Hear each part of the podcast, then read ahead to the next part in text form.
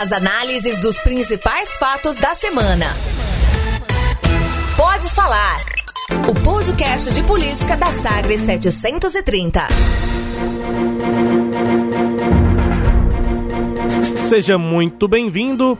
Podcast Pode Falar para mais uma conversa comigo, Rubens Salomão, jornalista, apresentador do Manhã Sagres, programa de segunda a sexta, das 7 às 10 da manhã, na Rádio Sagres 730. Comigo e conversando com Cileide Alves, jornalista, apresentadora também, minha companheira de Manhã Sagres, diariamente, chegando para mais uma edição. Estamos chegando perto da número 50, agora 46, Cileide. Tudo bem? Nossa, super perto. Tudo bem com você? Oi, gente. Tudo tranquilo para mais um podcast. Dessa vez nós temos dois temas. Um deles é o futuro das contas, né, do governo de eh, do PSDB. As contas de 2018 foram rejeitadas lá no TCE, no Tribunal de Contas do Estado, em uma votação polêmica, se for sobrar voto, se for somar voto para lá, voto para cá, eu já até perdi as contas. Mas o resultado final foi 5 a 0. Mas a gente vai falar sobre isso, sobre a decisão do tribunal e qual deve ser a decisão da Assembleia Legislativa, que aqui na prática julga eh, e nesse caso julgará Marconi Perillo e José Eliton, cada um na sua parte né, de administração de 2018. E também, claro, nós vamos falar sobre um destaque da semana, aqui em Goiás, o maior plano de recuperação ambiental do mundo, do globo terrestre. É isso mesmo, você vai conferir com a gente aqui no podcast Pode Falar, o primeiro podcast de política uh, do estado de Goiás, aqui no sistema Sagres. Comigo e com Cileide Alves, Começando, Cireide, para falar sobre contas é, do governo referentes ao ano passado. É, deu o que falar, né? Foi um assunto assim de grande importância nessa semana, que concorreu inclusive com a presença do Bolsonaro aqui em Goiânia, né, Cileide? Foi, foi, foi um fato político relevante. Histórico, né? Histórico, porque foi a segunda vez em 67 anos de vida do Tribunal de Contas do Estado que eles rejeitaram as contas de um governador. E agora ainda tem um fato é, inédito que foram dois governadores, porque pegou a gestão final de Marconi Perillo e os é, oito meses, né, quase nove meses aí de José Wellington. Isso nunca tinha acontecido no tribunal. Houve até um, um, uma, uma, uma, divergência lá. É, chegou a, a, começar um debate, não foi longe, mas teve um debate sobre a possibilidade de separar as contas. Né, porque tentar responsabilizar separadamente, mas é, não foi adiante essa ideia e não tinha jurisprudência lá dentro, né? Como nunca se, nunca se julgou uma situação como essa, é, não tinha jurisprudência e é, não se caminhou por esse, por esse caminho. Mas o fato é, Rubens, que foi uma sessão estranha, né, para dizer o mínimo, é. muito, muito estranha, porque é, primeiro Edson Ferrari e Carla Santillo se declararam suspeitos um suspeito, o outro impedido. No caso de Ferrari, eh, tem uma ação contra ele de 2016 do Ministério Público para que ele se considerasse impedido de votar pela ligação de amizade que ele é, sempre teve com Marconi Perillo, ele está lá desde 2004. Curiosamente, ele aceitou, né, se declarou impedido, mas neste ano, e aí então ele não votou por esse impedimento, ele já não votou as contas de 2015, Nem 2016. Ele tinha sido indicado relator em 2015, por conta desse pedido de impedimento, ele é, abriu declinou, mão, né? Digamos. Declinou da relatoria é. e já não votou as contas de 2015, 2016, 2017 e agora ele continuou mantendo essa posição em relação a 2018. Só que muita gente chegou a argumentar com ele que não havia mais a necessidade de fazer isso, porque três quartos das contas já eram de é, José Eliton, com quem ele não tem essa mesma relação de amizade. E pessoas do PSDB conversaram com ele, tentaram demovê-lo da, da ideia. E ainda assim ele manteve a posição dele. Carla Santillo tinha feito isso uma vez.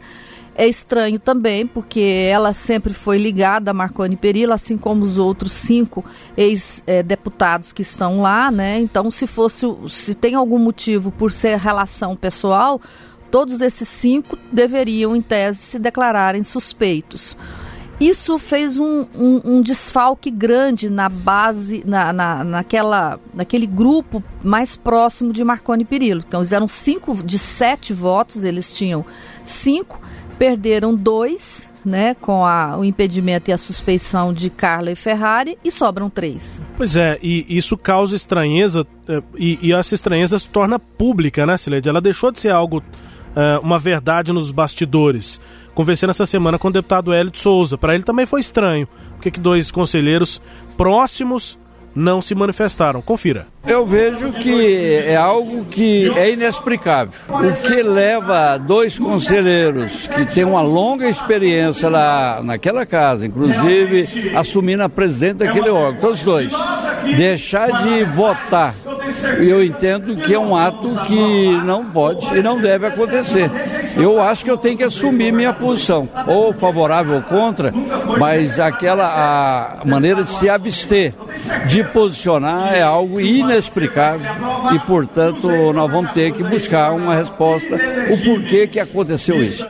Só que essa decisão dos dois conselheiros de não se posicionarem, de se absterem da, da votação, Sileide, acabou deixando confortáveis deputados que hoje são é, estão lá na legislatura atual com a hegemonia do governo de Ronaldo Caiado, mas que estavam no grupo do PSDB até o ano passado, eram aliados do ex-governador Marconi Perillo. Agora, para avaliar essas contas, eles ficaram mais confortáveis. Conversei com alguns, inclusive nos bastidores, eles é, admitem isso, dizem, olha, se os conselheiros que estavam lá para se manifestar sobre isso. Não tiveram lá tanto problema ao longo de tantos anos na casa. E é isso que o Hélio fala, né? Ele vai deixando pistas sobre essa impressão, né? Estão lá há muito tempo, experientes na casa, cita aqui o, o Hélio Souza. 2004 e 2006, né? Muito tempo e durante muitos anos eles não se declararam impedidos é. sobre ações do próprio, do próprio governador. E deputados, então, o, que eram ligados àquele governo, hoje estão mais confortáveis, porque a Carla Santillo e o Edson Ferrari, que estavam lá, não se posicionaram, por que, que eu aqui vou ter que é, soprar essa trombeta de defesa do, do governo do PSDB? Pois é, é, é, é, essa questão que o Hélio fala aí, né, inexplicável, é o sentimento que os tucanos estão manifestando. Eu conversei com vários deles, tucanos aí de alta plumagem, digamos assim, Sim. e eles dizem isso. Eles não, eles não a, a, aceitam que isso tenha acontecido. Eles não entendem por que isso aconteceu. Eu não sei se eles falam assim, Sileide, mas acho que a minha impressão, e eu acho que você também deve ter essa impressão, é de que eles estavam lá para isso. A intenção é, do, da hegemonia toda do PSDB controlando inclusive o TCE, era para isso, para que eles é. manifestassem em momentos como esse. Exatamente. Então, nesses ninguém vai falar isso anos, abertamente, não mas, fala. Mas é isso. Mas é claro, quando um, um governo e isso não é não foi primazia de Marconi Perillo, todos os governos até hoje têm feito isso, têm colocado nos tribunais pessoas de da estrita confiança deles, é para isso, né? Tanto é que Marconi Perillo ficou 20 anos no governo e nunca teve as contas rejeitadas. Ah, então porque as contas deles são muito boas boas, né? Não tem problemas. Não é bem assim. Eles já fizeram várias ressalvas, recomendações e mesmo com ressalvas relevantes, né, aprovaram as contas. Com, com recomendações relevantes, aprovaram as contas. É, o, o que aconteceu nesse ano não, não estava no script do PSDB. E a, a, a, decisão dos dois de não votar, elas, ela foi determinante nos votos, porque, olha só, você tinha cinco pessoas próximas a, ao, ao PSDB, tira dois, sobram três. Desses três, um é o Sebastião TJ, que é o pai de Lincoln TJ, quer dizer, ele já mudou de posição política. Ainda no ano passado. Ainda no ano passado, obviamente ele votou contra as contas, sobraram, portanto, dois votos. É, um votou com o, que é o relator, votou contra pela rejeição. Saulo Mesquita. Saulo Mesquita e fica, ficou empatado, 2 a 2 E dois votaram contra. Então foi TJ e, e Saulo Mesquita a favor da rejeição das contas. O voto em separado foi dado por Kennedy Trindade, um voto que ele construiu assim ponto a ponto. Tudo que Saulo apresentou como problema nas contas, ele respondeu item por item. E aí ele fe fez um jogo político interessante, Rubens, para justificar o ponto de vista dele contrário a, a, ao, ao do Saulo, ele buscou votos dos próprios é, conselheiros que estavam defendendo a rejeição das contas. Então ele buscou votos do Sebastião TJ, que em outras ocasiões votou é, situações semelhantes. semelhantes. com voto diferente, buscou até do Saulo Mesquita, que era o, o, o relator. Então, assim, ele fez um voto técnico e político né, mostrando a incoerência. Ali na fala do Kennedy Trindade fica muito explícita essa, essa, essas incoerências dos, dos lados. Na falta de critério, né? Da falta de critério. Num caso, numa, num determinado assunto, conselheiro se manifestou de uma forma, mas agora, para avaliar contas de um governador que saiu do cargo, aí o, o critério muda, é o que o Kennedy tentou Exato. apontar. Perde força política. É. Que mostra isso. Aí ele perde força política e o que vale é essa força política, né? Isso está muito claro. Então, o, o Marconi perdeu tanta força política que ele que ali, só ali naquele momento, ele teve, na realidade, cinco votos contra ele, de sete conselheiros.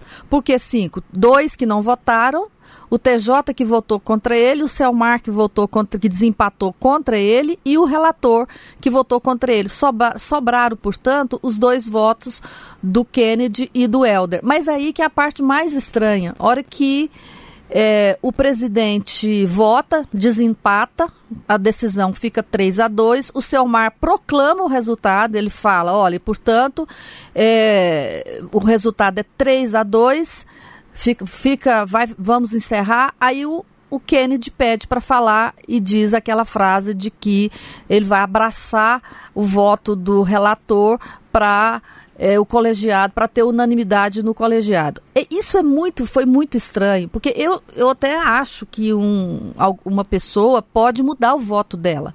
É comum, você faz um voto e aí na discussão você é na é troca, você é convencido. Ali não, ninguém foi convencido, não teve debate, teve leitura de voto. É. O Saulo leu o voto dele, depois o Kennedy leu o voto dele e, consequentemente, eles terminaram a, a, votação assim, sem, sem debate. Não teve um fato novo não pro teve. Kennedy considerar? Ah, é, não é mesmo. Você falou, não, não teve. Estava encerrando a votação. Sabe? E aí, fico, essa que é a dúvida que fica aqui na, martelando a minha cabeça. Qual o motivo de Kennedy abraçar né, a, unanimidade do TJ, por que, que do, do, do, tribunal, por que, que ele não manteve o voto dele favorável a, a, ao Marconi? Já que estava tão embasado, né? E aí o Helder Valim vai e segue a decisão dele, geralmente eles votam juntos. Ah, sempre. O, destaque, o destaque dessa sessão foi a participação do Helder Valim, né? Muito eloquente, é, duas, duas frases dele. Voto com o eminente relator. A segunda é, frase, depois quando ele... Acompanho. Acompanho a decisão do relator. As duas coisas. Ele sempre acompanhou o Kennedy nas duas falas. Deve ter dado ali uns 12 segundos, 10 segundos, juntando as duas falas do, juntando as duas. do Helder. Exatamente. Então, assim... É... Essa preocupação com a história, Sileide, será? Pois de, não, é. de, não, de, de, quando se buscar, não, lá atrás, ixi, o governador Marconi Perillo perdeu a eleição, ficou em quinto para Senado e depois teve as contas, foi preso e depois teve as contas rejeitadas no Tribunal de Contas. E aí a decisão foi por 5 a 0. E aí, aí para quem está vendo essa história lá atrás, lá, lá, na frente, vai ver uma história de que o, o, o Marconi de fato estava. de que uma, uma, a situação política era, outra do Estado, de que, que era uma mudança de ciclo e se a decisão for 3 a 2 aí já é uma divisão, né? Uma, uma, uma é. divisão próxima. É uma possibilidade. Será que ele está tentando deixar essa marca na história? É, não sei. Não, eu sei. não sei se eles pensam muito em história, não. Porque se pensasse em é história, é agora, né? eu acho que ele está fazendo é um aceno político para esse momento. Para o atual governo. Eu, eu fico pensando nisso, porque se fosse pela história, pelo nome, muitas coisas que foram feitas lá não teriam sido feitas. Por exemplo, no dia seguinte a essa votação, estava na pauta o pedido de demissão de 37 funcionários que foram efetivados sem concurso público e em funções que não existem no tribunal mais e o relator era o deputado, o, o, o conselheiro Kennedy Trindade. O que, que ele fez? Ele deu um voto que foi seguido por esses colegas dele de que era já que existe uma ação na justiça contra a efetivação desses funcionários, que foi feita a revelia da Constituição, a Constituição exige concurso público, mas já que existe uma ação, disse ele, vamos esperar que essa ação transite em julgado. Quer dizer, isso para a história dele é pior É verdade. É muito pior. Por quê? Porque ele, como conselheiro, como controlador de contas, ele devia ser o primeiro a se, a se manifestar contra esse tipo de situação. Transitar em julgado uma ação que está em primeira instância. Quantos anos? Esse Essas... povo vai recebendo salário até lá. E depois se aposenta. É verdade. Se aposenta. Aí a ação é. não vai poder tirar a aposentadoria de ninguém, né? Não sei, assim, aí é outra ação, é. né? E, ela, e as pessoas vão sobrevivendo lá. Então, não sei, eu acho que é um aceno político para o momento. Eu, eu e, confesso, Leite, que eu relacionei muito a decisão do TCE no dia que ela saiu com a, a, o evento que foi o governador Ronaldo Caiado levar as contas lá, pessoalmente. Foi lá, levou, conversou, cumprimentou todos os conselheiros. Eu acho que agora o conselho também, o tribunal está tá dando uma resposta, né? Política também, né? É, o tempo mudou, né? É, eu o acho tempo que é, é isso. outro. E aí, Rubens, vale te perguntar o seguinte, lá na Assembleia agora, se o tribunal a gente está entendendo que tomou uma posição muito política e lá na Assembleia o que, que vai acontecer, só para explicar aqui para o nosso ouvinte, o que, o que o tribunal fez foi é, aprovar um parecer de rejeição das contas dos dois ex-governadores. Esse parecer, chamado de parecer prévio, vai para a Assembleia Legislativa, que é quem tem o poder de julgar essas contas. E a Assembleia pode aprovar as contas ou rejeitar. E a rejeição das contas implica, na, entre elas, na inelegibilidade dos é, responsáveis por essas contas. Então eu te pergunto, qual é o clima na Assembleia Legislativa? É, o clima é de manutenção da decisão do TCE e aí essa questão técnica e política ela está em destaque também, né? A Assembleia é, vai ter critério técnico? Será que não vai considerar a rixa política, com, é, critérios políticos para fazer essa análise, eu vou pedir ajuda para responder essa pergunta. Será que a Assembleia não vai considerar também é, conceitos políticos para resolver sobre as contas dos ex-governadores? Não acredito, porque é uma análise técnica que esta casa tem sim a obrigação em fazer. Tanto que este projeto vai imediatamente, ao chegar na casa, esse parecer vai para a Comissão de Tributação e Finanças. Nunca foi técnico, eu tenho aqui seis mandatos. Aqui nunca se analisou números em conta de governador algum. Sempre foi análise política. Como o governo sempre teve maioria aqui, sempre teve as contas aprovadas. Agora, na verdade, é a desculpa dos deputados que certamente vão acompanhar o TCE com esse discurso que, olha, tecnicamente, né, nós não vamos aqui nos opor ao trabalho do Tribunal de Contas do Estado. Eu vejo com muita dificuldade reverter esse quadro político, até porque hoje é, não dá para negar que o Marconi e o Zé Eliton é, tem aqui deputados que não dá para contar no dedo é, de uma mão. Então, dificilmente vai reverter esse quadro e vai manter o que o tribunal enviar para casa. Contei com a ajuda aqui dos deputados Bruno Peixoto, líder do governo, e do Humberto Aidar. Os dois são do MDB. Posições completamente contrárias, mas a do Humberto muito mais realista, né? Eu acho que a posição não é contrária. O Bruno Peixoto fez uma encenação, coisa, né? né? Eles estão falando a mesma coisa. O Bruno fez só uma encenação. Como interessa para ele é, dizer que é, que tem que, como interessa para ele reprovar as contas, ele vai justificar em vez de dizer que é uma que é uma, uma decisão política, mais fácil para ele falar não, eu estou só apoiando o que o tribunal decidiu. O tribunal é técnico, né? É. Então eu a decisão técnica. Agora, Sileide, nós falamos aqui sobre como é que é, caiu, né, como repercutiu a decisão dos conselheiros, do TCE, é, como caiu essa decisão para os tucanos, né, uma decisão que afeta principalmente o, o centro né, da, do discurso do PSTB em Goiás. Mas assim, para a base de Ronaldo Caiado, também estou tentando ler como é que o, o, os governistas, os caiadistas, receberam essa decisão. Claro que soltaram fogos, mas me parece que para eles já era algo esperado. É, e essa reação do Bruno, claro, é um teatro que ele está fazendo, nesse sentido que você explicou, mas eu tenho a impressão de que é, é volta a algo, algo, que nós já analisamos aqui no podcast, que é uh, o, uh, depois de cinco meses, já estamos no sexto mês de, de governo, o governo de Ronaldo Caiado tem que começar a andar com as próprias pernas, tem que parar de ficar falando de que os problemas são todos gerados no governo passado, tem que começar a criar mais fatos dele próprio. A gente vai falar mais sobre isso daqui a pouco, mas acho que esse discurso específico lá na Assembleia do Bruno e de outros deputados da base, ah não, aqui é técnico, vamos acompanhar o TCE, eu acho que é mais essa tendência de virar a chave no discurso, e isso acaba caindo diretamente lá na tribuna da Assembleia, quando o deputado da base vai para a tribuna e fala uma coisa ou outra, é, é quando se materializa o que eles estão é, pensando de, que, vai, que vai ser apresentado uhum. para a sociedade a partir de agora, como discurso político. Acho que é isso. É uma evolução do discurso. Parar de ficar soltando fogos quando tem problema com o Marconi, quando tem problema com o Zé Eliton, é, parar de ficar é, propalando o problema financeiro que foi encontrado no Estado e começar a tentar eh, diminuir esse tipo de questão e aumentar o, as vantagens próprias e diminuir as vantagens dos outros, né? E aí eu te pergunto, é, nesse sentido, o que, que eles vão fazer? Votar rápido esse parecer ou guardar na gaveta, como fizeram em 2010 com o parecer contra as contas de Alcides Rodrigues? Eles votaram só quatro anos depois. E a tendência agora qual é? É, a tendência agora é de ser rápido. Conversei com alguns deputados lá, é, a expectativa deles é de que seja uma decisão rápida, a tendência é de que já nessa próxima semana que começa agora, é, chegue o relatório é, lá é, a gente falou sobre isso, né, Celeide? É, o, o ex-governador Marconi, o Zé Elton, a defesa deles consideram um recurso até dentro do próprio TCE, isso pode atrasar essa chegada. Mas se não acontecer isso, que nem é previsto, né, não é comum que aconteça, esse parecer deve chegar agora, nessa próxima semana na Assembleia. E aí os deputados já estão com a expectativa de votar rapidinho. O regimento já prevê uma tramitação bem mais rápida. Comissão de Finanças direto, não passa nem pelo plenário, vai direto para a Comissão de Finanças, protocolo da Assembleia e Comissão de Finanças.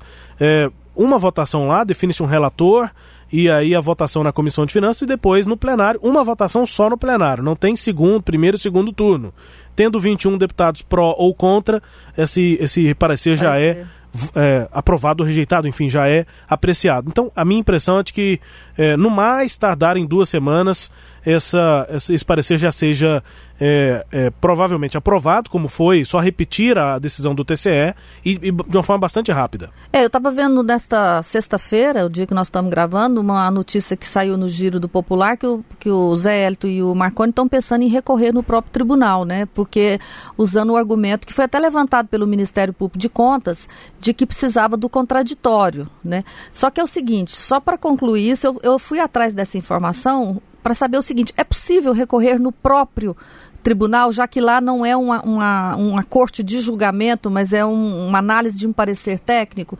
E eu vi que, que não existe essa previsão é, de, de lá, salvo de, de, de embargos de declaração. Sim. Até o Ministério Público de Contas tentou fazer isso em 2006 é, e eles demoraram 10 anos para analisar o pedido dele de recurso. E na época o, nem foi analisado. Quando chegou a ser analisado, já havia perda de objeto e ficou por isso mesmo. É. Então nem tem, nem tem jurisprudência é. de, de recurso no, de uma decisão julgada, aliás, decidida, né, votada no, é. na corte. E não tem previsão também, não tem retrospecto de falta de defesa, né, Sileide? Não tem. Ah, não. Porque os governadores não, é... não, se manifestaram. Mas nunca. A defesa tem que ocorrer, talvez agora, na, na Assembleia. Assembleia talvez, né? né? Mas no tribunal nunca houve essa abertura, né? Não. Nunca houve essa. um advogado ir lá e falar por, por quem está sendo representado. Não, é uma corte aparentemente, aparentemente técnica. que vai analisar números e aparentemente. Só rindo. E Vamos mudar de assunto, é. porque só rindo, viu, Rubens? É, aparentemente técnica que vai analisar números e dar um parecer. Aparentemente técnica. É, vamos, vamos terminar essa, essa, esse bloco com isso, viu?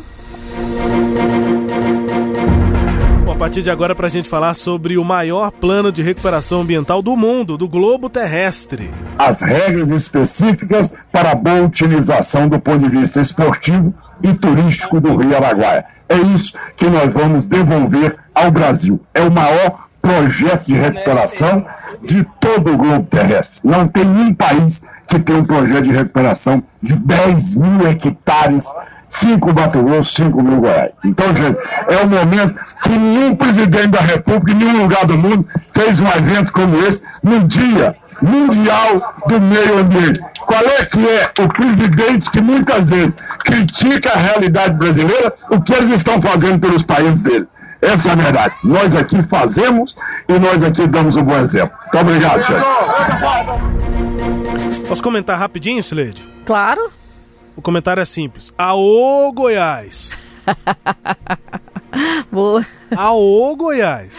Já pensou? Goiás é bom demais, né? Goiás. Isso, você completou. Meu... Muito bem. Não tinha pensado nesse complemento, Sileide. Perfeito. Eu acho que. Goiás é bom demais da conta. Eu acho que todo goiano que chega na beira do Araguaia perde a racionalidade, né? Fica desse jeito, meio bobão na frente do rio. Olha pro rio e fala, ô, Corgão. Ô, que coisa maravilhosa. Gente, é, o que, que é de fato esse, esse, esse projeto? Ele é um projeto. Pronto, ponto. Não é um projeto ainda. Aliás, assim, ele é um pré-projeto, né? É a intenção assim. de um projeto. Existe um projeto para fazer a recuperação. Agora, eles têm que fazer o projeto executivo, que é a parte é, que onde de pôr a mão na obra, de fato. Lá no evento, o ministro da Infraestrutura informou que liberou 2 milhões e 800 mil reais para a elaboração deste projeto. Então, essa é a primeira fase, eu não sei nem quanto tempo vai durar. Depois de feita essa, essa, esse projeto executivo, é que se saberá exatamente o que fazer, onde fazer, como fazer e quanto custará. A secretária de Meio Ambiente disse aqui para nós que vai custar 240 milhões aproximadamente, porque é muito caro. Ela diz: projeto de recuperação de Rio é muito caro. Então, Rubens, o que me chamou a atenção é o tamanho da festa que foi feita lá no Rio Araguaia, o envolvimento de tempo e de recursos também do Estado para essa festa e a, a, a, a envolvimento pessoal do presidente da República e do governador. O programa foi lançado né, na, na, no dia 5 de maio, na quarta-feira, mas o governador chegou lá já na véspera, duas horas da tarde da terça-feira, o governador ficou lá. Ele ficou lá terça-feira, o restante da terça-feira e praticamente quarta-feira inteira. O, o, presidente da República saiu de Brasília num dia que de muito problema lá na, na, discussão da, da reforma do da Previdência, né? Com um as dia, tantas medidas provisórias na pauta. Com as tantas medidas provisórias na pauta, tendo que ser votada, ele foi para lá e, e assim, e andando no meio do povo, e se divertindo de ficar no meio do povo, andando de jet ski, levando o governador de carona na jet ski, no, no carona no, no, com ele. E eu fiquei Você pensando... não reclama da camisa do Goiás, não, que pelo menos esse foi um ponto bom. Não, isso aí eu não vou entrar nesses detalhes, até porque, né, sem comentários isso. Esmeraldino que sou, pelo menos esse ponto valeu a pena. Tá bom. Mas aí, Rubens, o que, eu, o, o que eu queria chamar a atenção é que o governo, em geral, faz festa demais Isso. antes da hora. Comemoraram o quê? Comemorar o quê? O lançamento. Aquilo ali é o lançamento. Do projeto. Do projeto quanto ação ainda precisa, quanto dinheiro precisa. O ministro do Meio Ambiente que estava lá, o Ricardo Salles, disse que está prometido 100 milhões de reais para aquilo. Eles ainda vão ter que captar mais 140 milhões de reais em entidades internacionais, em empréstimos. Então, é, é, eu acho que esse caso aí é um exemplo para a gente é, falar para o nosso ouvinte que uma coisa que me incomoda em todos os governos é essa festividade para lançamento de pedra fundamental, para lançamento de projeto. É aquela velha história, uma expressão que eu gosto de usar. Já me deu problema no passado, mas eu gosto, vou continuar usando, que é o seguinte: é o tal do aspas, governo vai. Né? O que, que quer dizer com isso? Governo adora para fazer festa, para dizer que vai fazer alguma coisa. É igual você na sua casa, como se a gente na casa da gente fosse fazer uma reforma e antes do projeto arquitetônico estar tá pronto, antes de você conseguir o financiamento no banco para fazer a obra, você fizesse uma big de uma festa para lançar o seu projeto de reformar sua casa. O Cileide, existem podcasts por aí que falam sobre questões psicológicas, sobre motivação pessoal, tem outras opções para quem está nos ouvindo, mas eu deve ter uns quatro anos que digo que vou fazer dieta. Pois é. Eu vou. Rubens vai Rubens emagrecer. Vai. Rubens eu vai. Eu fico falando para mim mesmo, já tem vai ser anos. magro. Eu vou emagrecer, não é nem questão de ser magro, eu vou ficar mais saudável. Eu vou. Pois é. é são quatro anos já, amigos. Então, Continuo é... aqui. Essa é minha bronca. Depois o governo perde credibilidade e aí eu costumo usar a seguinte frase: o governo é, é, diz que vai, depois não vai, é cobrado porque não foi. Exatamente. Mas é? disse que ia. E, mas disse que ia, e gastou dinheiro para falar que ia. Então, é, é, esse, esse caso do, do, do, Rio Araguaia, com a presença do presidente da República num dia de trabalho, com a, presidência, com a presença do governador por dois dias é para fazer o usar uma expressão da moda, né, que o povo adora, só para startar um projeto. Startar, meu Deus, enfim. O, nossa edição 46 chega ao fim, Sileide, mas eu convido que o ouvinte que queira se motive comigo e vamos juntos, que aí a gente vai mesmo e vamos executar alguma coisa. E vamos esperar um dia que esse projeto virar realidade, a gente faz um podcast sobre o governo foi. Sem dúvida. E olha, falou, nós falamos aqui, tá no nosso site, o secretário de Meio Ambiente falou que tem projeto também da mesma forma. Vai sair o projeto é. pro Meia Ponte. Vou colocar lá na descrição Outra histórica do, do, também, né, Sileide? Lá na descrição do podcast eu vou colocar a, é, a entrevista Ela da secretária. O que, que vai acontecer e tal com o Araguaia, mas tem essa promessa do Meia Ponte que aí é outra novela antiquíssima, né? Recuperação do Meia Ponte em Goiânia. Enfim. Vamos que vamos, Sileide. Um vamos. beijo, um queijo, que queijo é bom. Beijo também, tchau. Um beijo, um queijo, depois de uma semana, final de semana passada em Belo Horizonte, de trazer um queijo para nós comermos juntos aqui. E tava bom, hein? E, tava bom, queijo, queijo canastra. da canastra, né? Então, um beijo e um queijo. Gente, obrigado aqui pela companhia. A gente volta na 47 edição. Um grande abraço, até a próxima. Você ouviu? Pode falar o podcast de política da Sagres 730. Uma análise de credibilidade a cada edição.